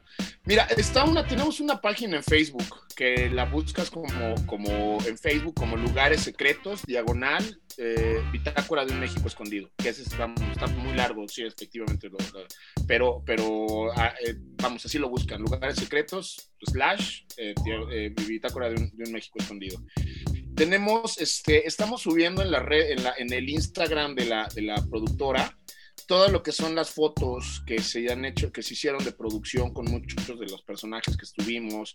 estuvimos hemos subido con, Julio César Chávez, que va a estar en esta temporada. Este, va a estar este, Fernando Delgadillo, eh, Edgar Oceransky, Tino Contreras, Héctor Infanzón, este, por ahí había una con Enrique Burak, ¿no? ¿O Enrique Burak, que ah, tenemos un programa de béisbol y va a estar el señor Burak, también el señor Schwartz, también el, Fernando Schwartz va a estar por ahí, hablando del toro Valenzuela. Este, y eh, tenemos al señor Lanzagorta, Alfonso Lanzagorta, este, no, pues muchos, ¿no? O sea, sí vamos metiendo, Rocco de Maldita, Rocco de Maldita también estuvo, estuvimos ahí con él, este, otro personajazo, personajazazo, un loco. Este, y eh, José Force, precisamente en su estudio, es un buenazo, José, sí. no, o sea, fue, esa entrevista la hiciste en Guadalajara. Sí, la hicimos ahí en Guadalajara en su estudio, pero pues yo no conocía, vamos, la obra. la obra de, la obra gráfica de José. Como pintor, claro. Qué bárbaro, caos. Está, está, está pero pesado. El, Digamos que eh, como comentario para todos aquellos que andan luego diciendo, ah, ¿ya viste que Marilyn Manson pinta? José Ford le da 20 vueltas al señor. No, bueno, no, o sea, 40 mil vueltas. Pero todo respeto porque soy fan de Cuca, pero de verdad, yo creo que, o sea, tú ves los cuadros de José y dices, no, bueno, o sea, los la música. Lo, padre, lo padre de José en ese aspecto es que hay mucha gente que lo conoce por su labor de pintura. O sea, más allá de, su carrera con Cuca, tiene un público que lo sigue específicamente sin saber que es el vocalista de Cuca, ¿eh? eh está, es e, está pesadísimo, ¿eh? O sea, de verdad que bárbaro. O sea, yo no conocía su obra y cuando la ves y dices, ok, o sea, sí está. Ahora sí, como pusieron ahorita en el comentario, chido. Yo creo que más que eso. sí, sí, sí, sí está, sí está. Tenemos varios, ahí vamos subiendo. Ese, ese Instagram lo buscan como Haltech Media. Ahí en el Instagram, como Haltech Media, lo podemos encontrar. Y de hecho, ahí están también las fotos de acorde, ahorita que me acuerdo, las que hicimos. las buscamos, claro. Tú las hiciste, son fotos tuyas. No, esas fotos son de mi hermana. de tu hermana. Natalia, sí, esas fotos las hizo Natalia. Ella era la que iba de fotógrafa. Oye, tengo aquí a Claudia Brito, dice excelente programa, más temporadas, dice Claudia Brito. No sé, este, también la espero. Sí, yo sé. Este, espero, no sé si se refiere a la de Mente Necrópolis, no creo. Pero, pero eh, eh, eh, ella sí es mi prima. saludos a mi prima, que qué bueno que me está escuchando. Este, este pero, pero qué bueno también que conoce la Demente Necrópolis. Está, está pues sí, ya, que pues, caray, o sea, nosotros aquí haciendo lo nuestro. Charlita Aguilar también nos, nos linkea ahí el, el, el, este, la página de Face de, de, Lugares Secretos para que no la pierdan y para que puedan estar checando secretos. Son secretos. Yo te digo que eso de lugares secretos, yo sí me imaginaba de repente así una rubia que iba a salir así de bienvenido a lugares secretos. Híjole, yo también me hubiera ¿eh? que lo mencionas. Pero, pero no, ya encontré tu página. Está bastante bien. Te digo que el contenido que tiene ahí está bastante bueno. Tuve a la oportunidad de ver, no, nada más el que me mandaste, me puse a ver eh, varios eh, eh, fragmentos de, de, otras cosas que tienen en YouTube y así. Y la verdad es que sí, sí, este, sí te felicito, compadre. La verdad te quedó bastante, bastante bueno. Es un concepto muy redondito, muy padre. La fotografía de Pablo, muy padre, este, muy interesante. Estaba aprendiendo, ¿no? ¿Cómo, cómo? Ya va aprendiendo, ¿no? Ya, ya está aprendiendo, ya me aprendió algo. Este, y la verdad es que sí, ¿eh? bastante rifado, bastante rifado el trabajo que están haciendo, ¿eh? la verdad es que sí, amigo. Gracias, gracias, mano, gracias. Ok, George. Pues la verdad es que ha estado bien padre, bien interesante. Yo, la verdad, ya me estoy sobando las manos por este. No, no, no, déjate ahí. Las manos, las manos. Por ver estos capítulos, porque la verdad, este eh, se me hace muy atractivo. A mí me, bueno, a mí en lo personal me encanta esta parte de visitar eh, lugares y creo que mm, yo creo que me identifico en esa parte en la que este, de repente pasan desapercibidos, ¿no? Y pasan los lugares, este, los instantes. Este, hace muchos años, eh, cuando yo estaba también justamente en la prepa, el, INA tenía un, un programa que se llamaba Pasos Culturales no sé si sigue existiendo, pero... Te Uy, buenazo. ¿Eh? Y te llevaban... Buenazo, yo, yo, yo, yo me te llevaban a lugares en el centro a recorrer las casas, este, eh, los edificios y te decían lo que había pasado, el anecdotario y las leyendas que existían, este, no sé, por ejemplo, alrededor del, de la casa de los azulejos, donde está el Sambors, este, las cosas que de repente sucedieron en Madero, ¿no? Entonces, eh, y así con diferentes partes de la ciudad, y no solamente de la ciudad, sino que tenían eh, algunos que eran, este, pues ya un poquito como más arriba, en una categoría más arriba, y te llevaban a lugares a Toluca o a Guanajuato, o sea, ya que ya eran viajes, y no es, y no era propiamente pues el que un guía de turistas, porque muchas veces pues, los guías de turistas tienen, tienen unas versiones muy limitadas, ¿no? Sino eran una parte bien interesante donde este, un historiador o un antropólogo te daba el recorrido y entonces era maravilloso, ¿no? Este, no sé si siguen yendo, debería, este, deberíamos ahí investigarle, pero es como parte de lo que ahora estás haciendo en esta labor interesante con el programa. Fíjate que yo tuve un cuate que hacía esos, eh, que, era, que era uno de los que lo hacía. Este, y después, y él yo lo conocí en, en, una, en un grupo que había que se llamaban los Bicitecas, que íbamos a andar en bici los miércoles. Y, este, y, de, y de repente yo conocí muchísimos lugares del centro por, e, por, por, eso, ya sabes, porque de repente, pero lugares del centro que además no te metías normalmente, o sea, como o sea, digo, toda la parte de atrás de, la, de, de Palacio Nacional y además que aunque te metas no lo ves porque como está lleno de ambulantes, está lleno de gente, este, íbamos de noche en la bicicleta y de pronto era como redescubrir la ciudad, ya sabes, era, encontrabas como ciertas cosas y, y, estaba padrísimo. Sí me acuerdo, no sé si lo sigan haciendo, ojalá que lo sigan haciendo, estaban muy buenos, muy, muy buenos y de verdad era una gran opción como para ya sabes, este, eh, de repente, y de, repente irte con tu chava a, comer al centro y de repente, ya sabes, acabas el comentario de, ah, que no sabías que... Mira, yo, yo, yo que vivo en Tlatelolco, me encanta este recorrer cultural con el que tiene, por ejemplo, la importancia que hay en Tlatelolco, en la Plaza de las Tres Culturas, ¿no? Que lo tratas en el episodio que tuve la oportunidad de ver y que y, en la semana justamente estaba viendo esta película de Silvia Pinal de Los Novios que sacan en 1971 es filmada en, el edificio. Alberto Vázquez no es este mm, ay sí con quién sale este y, y, toda la película la filman en, en, en, ese México de 1970 este y, la pareja de estos novios llega a vivir en un departamento en Tlatelolco, ¿no? Con vista a la Plaza de las Tres Culturas, ¿no? Entonces, ¿sabes? Aspectos como cómo lucía la ciudad, cómo lucía el Tlatelolco y, y el poderte ir a parar a ese lugar es una sensación maravillosa, ¿no? ¿Sabes qué es súper interesante lo que estás diciendo? Porque eh, creo que una de las cosas que, que, vale, o sea, vamos, que a mí me pasaron mientras estábamos en la producción, en la grabación del programa, y este, y, y ahorita de lo que les comentaba con relación, por ejemplo, en, este caso al rock, es como darte cuenta de todo lo que hemos, o sea, de quiénes éramos y de todo lo que hemos avanzado desde entonces, ¿no? O sea, ahorita que lo mencionas, o sea, que, que, dices lo de Tlatelolco, porque además Tlatelolco es un punto súper importante en, la historia de México, es, es uno de los puntos más delicados, yo, te diría, o sea, eh, eh, el país se reseteó dos veces en Tlatelolco. En Tlatelolco, o sea, es uno de los puntos, o, tres veces, si tomas en cuenta las tres culturas, vamos, o sea, tal cual, las tres culturas.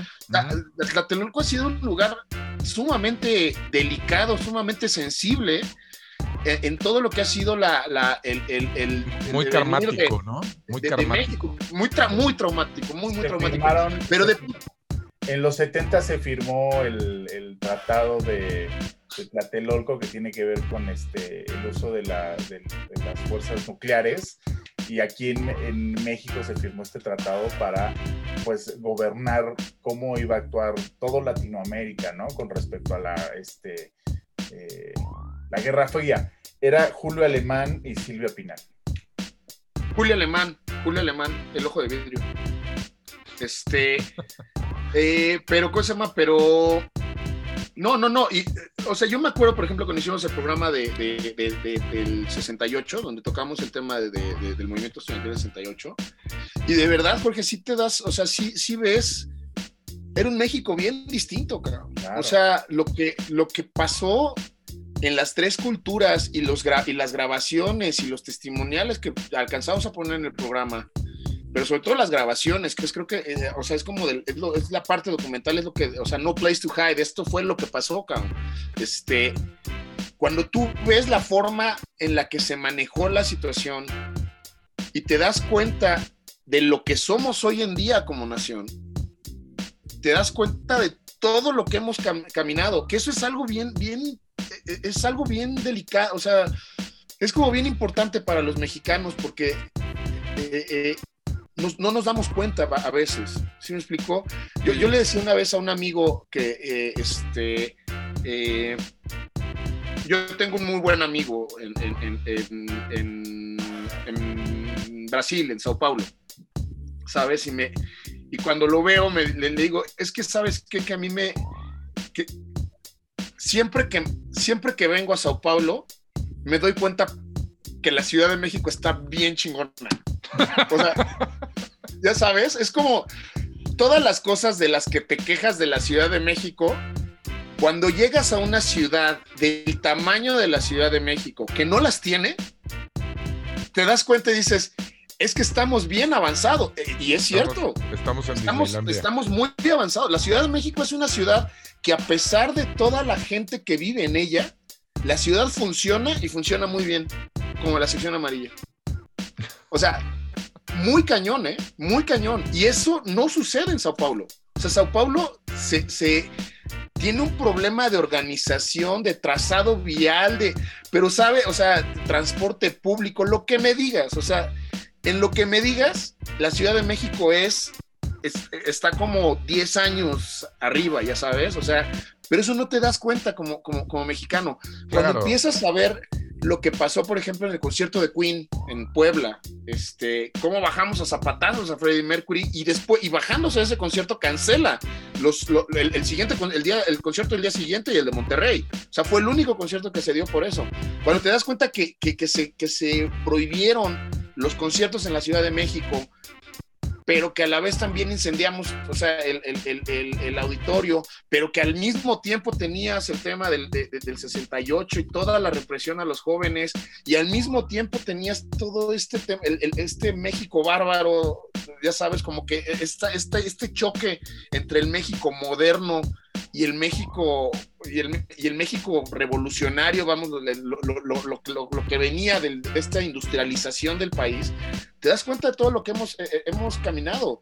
El otro día platicando ustedes que les toca año con año el Vive Latino, me acuerdo que estaba con una de estas amigas que tengo, ya sabes, de veintitantos años, veintipocos años, y me decía, este, o sea, y, y, me hablaba del Vive Latino como, ya sabes, como o sea, es una, es una postura del Vive como muy distinta. Como de festival, como de un festival más, como de cualquier cosa, ¿no? No, no, no, o, como de... No, porque es un... O sea, a ver, el Vive Latino y el Corona Capital me parece que ambos son festivales eh, eh, internacionales en toda la extensión de la palabra. O sea, el, Corona Capital ha tenido mejores eh, line-ups que, que, que, Coachella el mismo año. Este, el Vive Latino, pero pero cuando hablan de esto, lo hablan, ya sabes, como ah, de esta forma, como lo estoy haciendo yo, así como hablando de line-up, y ay, sí, viene Arcade Fire, oh, viene Pearl Jam, o viene Foo Fighters. O sea, sabes, como muy, muy modernos. pero pero de verdad no siempre fue así. O sea, si estuviste en el primer Vive Latino, hubo momentos muy oscuros, cabrón. O sea, en los primeros, ¿te acuerdas de, la presentación de Dover, cabrón? claro, que les empezaron a aventar el piso. Y que le abren la cabeza a la, a la, a la, a la, a la vocalista de Dover. O sea, hubo momentos en donde yo dije, esto no va a volver a suceder. O sea, no va a volver a ver el, año que sigue un Vive Latino. O sea, el que hayan llegado a, la edición a la que llegaron es un logro, cabrón. O sea, es haber caminado como nación en muchísimas otras cosas más profundas y más importantes que la música. Y, que, no lo mucho, ¿eh? porque todavía no sabemos si este año vaya a haber Vive Latino. Vamos, pero me refiero a que ya es una institución. O sea, no es como esos, ya sabes, esas épocas en donde decía, porque después de Avándaro básicamente nadie se aventó al albur. Neta. Ser otro evento, claro. no, porque además, y además, además algo que dices que es bien cierto, para nosotros era como muy normal en años 90 arrancar las sillas del auditorio, del palacio y decir, eh, pues, estamos cotorreando, ¿no?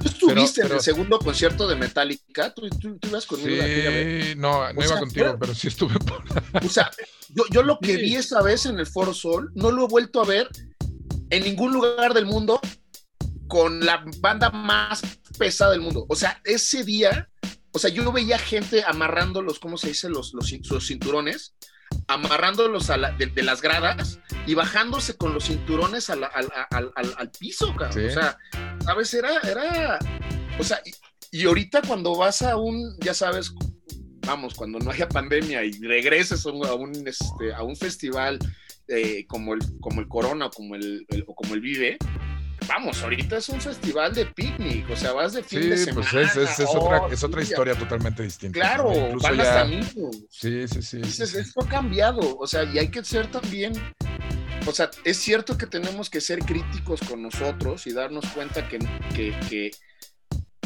que el 2 de octubre no se olvida, pero también es necesario que nos demos cuenta que hemos caminado mucho, o sea, que sí, o sea, que sí hemos nos hemos convertido en otro país para bien. Hay muchas cosas que tenemos que trabajar y que tenemos que seguir trabajando, indudablemente, eso nunca para. Pero, pero sí darte cuenta de cómo era el pasado. Fíjate, donde en, Chinameca, donde matan a Zapata, este, hay, una, hay una placa, hay un, exactamente en el arco de la, de la hacienda, este, hay una estatua de, de, Zapata y hay una placa. O sea, a mí me da mucha risa esto porque Zapata es posiblemente el personaje histórico más popular de la historia mexicana. O sea, tú puedes estar en, un, en el Chopo, es una playera de Kurt Cobain, una de Jim Morrison y una de Emiliano Zapata. O, sea, es, nuestro, nuestro revolucionario más exportable. ¿no? Claro, claro. es, nuestro Che Guevara, claro. Ajá, exactamente. Ves a Che Guevara y ves a, y ves a Zapata. Y, y en la placa dice, aquí murió el general Emiliano Zapata Salazar el 19 de abril de 1919. Este, y abajo en letras chiquitas, según testigos presenciales. ¿Quiénes son esos testigos? La señora de los tamales, la de las quecas. Pero es que estamos hablando de un personaje importante, cabrón. Es Emiliano Zapata. O sea, es el personaje más popular posiblemente de la historia de México. Y todo lo que se basa la historia tradicional es... según lo que dice Doña Quecas. Claro, bien, la, y, que y que raya en la cultura contemporánea, ¿no? Porque es esta parte en la que se enlaza ese viejo México con este, viejo, con este México moderno, ¿no? Entonces, ver todo ese camino, ver que, o sea, ver que ya no, ver que cuando viene YouTube o cuando vienen los Rolling Stones ya no están pidiéndole a la gente que se baje de las torres, por favor, porque se van a caer y porque van a tener que cancelar el concierto. Cuando ves que ya la banda ya no está, este, eh, o sea, te das cuenta de todo lo que, lo, que ha cambiado. Cuando te das cuenta que se pueden juntar en un festival internacional toda la chamacada que quieras, gente de todas las edades, niños, adultos, nosotros, ancianos, este, todos se pueden juntar ahí sin que esté el ejército, ya sabes, o la policía con un guante blanco, o a Vándaro, ya sabes, que te están censurando, que los juegos, o sea, cuando te das cuenta de todo eso, pues también es cosa de decir, bueno, pues también hemos avanzado, pero éramos muy rupestres, éramos muy, muy rupestres. O sea, no te vayas tan lejos, o sea, los festivales de Sky, en, los noventas. En Malditos noventas, mano. Buena nota, el video de, pobre de mí, cabrón, o sea. Los festivales de Sky, de metal y de todo el rock en los en 98, o sea, no, no hace mucho, pues. Oh, sí, sí, sí. Hemos avanzado y estoy completamente de acuerdo contigo que hemos avanzado monumentalmente como sociedad hemos crecido muchísimo y que estas nuevas generaciones tienen la oportunidad sí de disfrutarlo, pero ya también acuden de una forma civilizada, de una forma más consciente y en la que pues ni siquiera están pensando en cuidar, a los, cuidar los espacios porque eso ya está de lleno, o sea, ya la gente va y se comporta, ya no va, eh, ya se pueden hacer conciertos de rock en el Metropolitan porque no van a rayar y despedazar el baño, ¿no? Sí, sí, no, no, no, o sea, y, sobre todo en, nuestra, a nuestra generación, que sí les tocó ver, o sea, les tocó la colita de lo que era antes, cabrón. O sea, éramos, éramos, muy destroyers, éramos muy destroyers. No, pero, pero todo en general. O sea, yo me acuerdo mucho esta presentación que te digo de Vive Latino con, con, Dover. O sea, yo ese día dije, no va a volver a ver un Vive Latino el próximo año. O sea, de verdad no creo que vaya a haber. Sí, porque aparte pasó lo del pasto y se tuvo que, o sea, se tuvo que quitar el, este, el, el piso, este, que se había colocado para no dañar el pasto que estaba en el estadio de béisbol y que a la mera hora tuvieron que quitar y pusieron unas alfombras y fue todo un pues un tema también de planeación y de logística del cual no se esperaban, ¿no? Porque no se esperaban que no sabíamos cómo hacerlo. Para arrancar los pedazos del piso y aventarlos, ¿no? Y llevar. Que no sabíamos cómo hacerlo. ¿Te acuerdas, cuando se acabó el agua y se acabó la cerveza? O sea, primero se acabó la cerveza y luego se acabó el agua. Y eran las 12 del día y y no había nada, cabrón, en todo el, el, lugar, era como, o sea, sí era como de, ¿qué, qué, es esto? O sea, ¿y cómo huyo? ¿Te acuerdas la, el, ¿cómo se llama? El, corona del terror cuando llovió, estaba, ¿te acuerdas? Sí, que se inundó todo. o sea, ese fue el desnate para mí, para nuestra generación, o sea, ahí fue cuando muchos de mis cuates dijeron, ya no tengo edad. No vuelvo, no vuelvo. Sí, sí, sí, que parecía, parecía lodazal aquello. Era un lodazal. Era un lodazal, cabrón. O sea, fue, un, fue una. Pero me refiero a todo, o sea, la verdad es de que, de que hemos aprendido mucho y hay que darnos cuenta de lo que sí tenemos y lo que tenemos que seguir trabajando, pero, pero ya no es, o sea, ya no es el 2 de octubre, cabrón. O sea, lo mismo pasa, por ejemplo, en Tlatelolco cuando, cuando, cuando, cuando el terremoto. O sea, el país se resetea ahí y sale, ahora sí que ante la desgracia sale la mejor cara de nosotros. Que un poco, un poco eh, eso también se reflejó justamente en este último gran terremoto de los, del 17, ¿no? Que, que sí hubo, evidentemente hubo mucha, mucho, mucho problema, pues, ¿no? Hubo muchas pérdidas y tal, pero no fue la magnitud del, del 85, ¿no? Y también parte de eso es un poco pues esta, este, este, avance de alguna manera que se dio desde cuestiones de ingeniería, cuestiones de, normas de construcción, etcétera, que hizo que a lo mejor este terremoto, que pudo ser incluso eh, de, una magnitud ligeramente este, mayor, no, no estuvo tan, eh, no se sintió tan intenso, ¿no? En el, en el eh, digamos que sí hubo tragedia, pero no como en, como en el 85, que sí fue un cagadero, ¿no? Que fue. Claro. O sea, literalmente la Avenida Reforma se, se, cambió de paisaje después del 85. No, no, bueno, pues el centro. O sea, el centro, o sea, era, era Apocalipsis Now, o sea, sí, fue algo, o sea, yo tengo el recuerdo todavía. No, y de hecho, de hecho sí, a nuestra generación nos tocó un poquito crecer un poquito en esa ciudad en reconstrucción, ¿no? Que estábamos morros, 8, 9 años, y todavía ibas, y todavía había edificios en el, edificio en el centro o en Reforma, este, pues eh, tapados, ¿no? Hechos hechos este, en, obra negra o tapados o, tirados o, o, apenas reconstruyéndose. Y eso fue algo que fue un casi un proceso de 10 años, ¿no? Fíjate que hubo, hubo uno de los temas que, que tuvimos ahora, eh, o sea, en esta segunda temporada, cuando, lo estábamos, cuando estábamos haciéndola, cuando estábamos grabando las entrevistas, este, con todos los, los, entrevistados siempre había como un tema, o sea, hubo mucho, se trató mucho este tema fuera de cámaras, que era qué iba a pasar hoy en día con, con, todo, la, con todo este acervo cultural que tiene México con las nuevas generaciones. ¿A qué me refiero? Por ejemplo, en el caso de Cricri, oye, ahorita con todo lo que está pasando con el tema de eh, eh, este, racismo, etcétera, etcétera, ¿cuánto lugar puede tener en el público o en el preferencia del público una canción como El Negrito Sandía? ¿No? O, o, cuánto puede llegar a pesar la figura del indio Fernández, con todas estas películas porque básicamente todo el cine de oro de México es un, eh, o sea, es un tema, porque así era México, vamos, este, con un tema de eh, machismo, ¿sabes? O sea, con todo este tema de, la imagen que tienen del hombre y la imagen que tienen de la mujer en el cine de oro mexicano, en el cine de oro de la época, en la época de oro del cine mexicano, este, eh, ¿qué tanto, qué tanto lugar tienen ciertas canciones de ciertos compositores?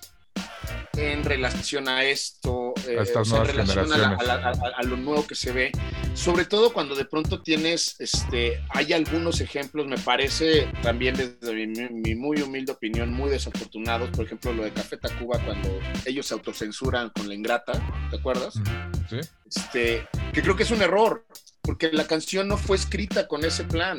Y cuando se escrito se escribió la canción había otro, era, era otro era otro escenario. O sea no podemos la preocupación que hay ahorita es qué tanto se puede llegar a perder porque de pronto no sabemos, o sea, porque queremos borrar el pasado. Por, cancelación, por cancelación, porque al final, bueno, borrar el pasado regularmente nos acaba llevando a los mismos errores, ¿no? Exactamente. O sea, tú, no puedes estudiar cine, no puedes entender el cine mexicano sin, sin, entender el cine, la época de oro. Y ahí digo, va a ser, sería un poquito trabajo también, eh, y es un poco algo que estudia justamente la hermenéutica, ¿no? Esta cuestión de estudiar, estudiar los fenómenos a partir del contexto, que es algo pero creo que uno de los grandes retos que se enfrenta a México es eso, ¿eh?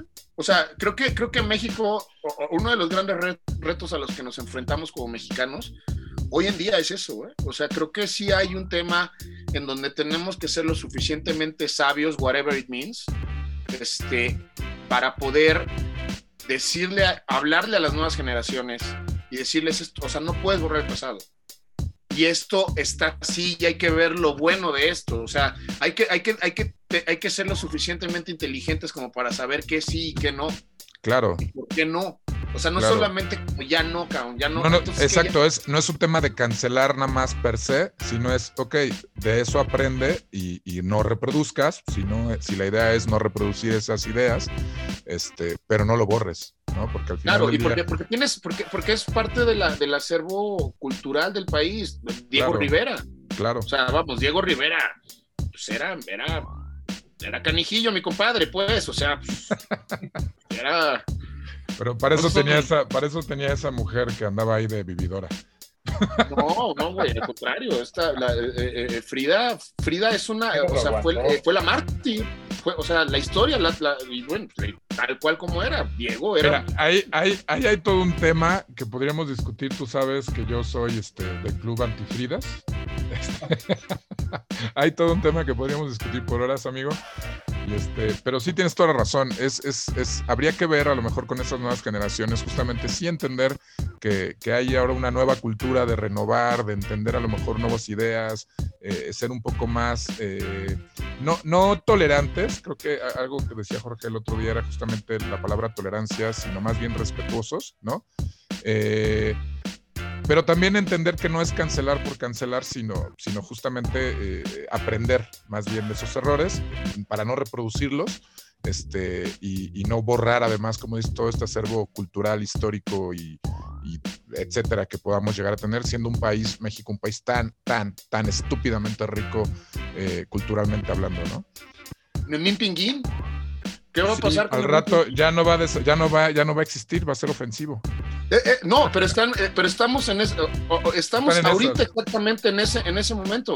O sea, Memín Pinguín ahorita es un personaje que se debate entre la, entre la subsistencia por eso, porque además el personaje, según como fue, o sea, el argumento del personaje, pues sí es bastante o sea, sí es bastante rudo en el sentido de cómo era México, la, sociedad, la sociedad, eh, vamos, pobre de ese entonces de México. Y ahorita eh, se está debatiendo porque qué tan popular puede ser un personaje de esos hoy en día.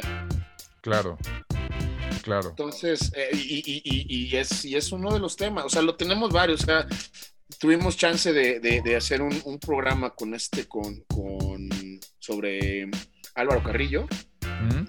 Y aparece Mara Portondo, o sea, que es otro, ya sabes, baluarte, cabrón, o sea, de, Pero platicando con esa vez con, con, Roberto Cantoral, estábamos hablando con Roberto Cantoral, este, pues era lo que, lo que, lo que salía, o sea, ¿cómo, cómo le vamos a hacer para, para de pronto y además evitar este tipo de autocensuras, decir, no, ya no, güey, pues esto, es que esto, no, pues es que esto es distinto, o sea, eran otros tiempos, no lo, o sea, la, sí, pues reedita la canción, saca una versión 2020, ¿no? Pero no, no Pero pues es como autocoberearte, ¿no? Es como aplicar el maná. Pues, el, el, arjonazo. Si lo hacen Arjona y Maná, que lo haga el mundo, que no lo haga el mundo. Señor, ha sido un gustazo tenerte aquí en la Demente Necrópolis. Ha sido un gustazo verte de verdad. Eh, te mando un abrazo allá a la hermana República de Escaposa. sí estás allá ahorita, ¿no? Gracias. No, gracias a ustedes, mano. De, de verdad que, o sea, ahora sí que gracias por el, por el espacio. Este, y pues gracias por, por, por echarnos la mano con este tema de lo del, de la serie, ¿no? Igual, un gustazo verte. Y pues ahí están pendientes, hay que vernos para para recordar esos conciertos de Molotov. Sí. y bueno, para recordarles también el día de mañana 8.30, Canal 11, Lugares Secretos. Este, ahí cuando lo estén viendo, acuérdense de este señor que vieron hoy aquí en la Demente Necrópolis, eh, que es el señor que está detrás de, él y, el buen Pablito están detrás de todo, del armado de todo este show. Y pues muchas gracias, amigo. Te mando un gran abrazo. Este, pues tú sigue trabajando, sigue haciendo lo que haces. Sí, no queda de otra mano. No queda de otra. George. Muchísimas gracias. La verdad es que yo lo he disfrutado mucho la plática, sobre todo pues estas, este, este anecdotario, estos lados B de todos los lugares. Y me queda claro que eh, eres un tipo que le echa muchísima pasión y mucho gusto a lo que haces y eso eh, es algo de lo que nos falta más en México o por lo menos que eh, esa gente que tiene toda esa pasión tenga la oportunidad de demostrarlo, ¿no? Y entonces se está dando que este, tengamos la oportunidad de ver este resultado mañana a las 8.30 de la noche en Canal 11. Pues no se lo pierdan, ahí está la invitación y te mando un abrazo y muchísimas gracias por acudir puntual a esta de Necrópolis. Muchísimas gracias por la invitación, de veras. No saben lo que les agradezco este el espacio. Un aplauso, señor. Voy a llorar, Víctor, voy a llorar. No, no llores, no llores. No, llores, que luego voy a tener que abrazarte y consolarte. Yo sé cómo te pones. Este, amigo Jorge, un abrazote. Me dio un gustazo verte como cada miércoles en esto que es la Mente Necrópolis. Y pues nos estaremos viendo en ocho días aquí Muchísimas, gracias. Muchísimas gracias, Víctor Vargas. Te mando un abrazo, saludos a toda tu familia, cuídate mucho y por acá nos estamos viendo. Cuídense mucho todos también, eso es cierto, hay que, cuídense. Síganse cuidando todos, les mandamos un abrazo hasta casa, gracias por acompañarnos esta noche en la Demente Necrópolis, fuerte abrazo para todos ustedes y por acá nos estamos viendo la próxima semana en, en su mismo canal y en su red social favorita. Adiós. La historia nos trajo hasta este punto. ¿Casualidad o destino? Yo le llamaría un simple capricho del algoritmo. En fin, esto es Demente Necrópolis. Con el clon de Víctor Vargas y el mismísimo Jorge Bach. Comenzamos. Advertencia. Este espacio puede contener ingredientes sumamente alterantes para algunas audiencias susceptibles. Se sugiere mantener la discreción y no dejar al alcance de infantes, opinólogos, haters amargados y gente carente de sentido del humor.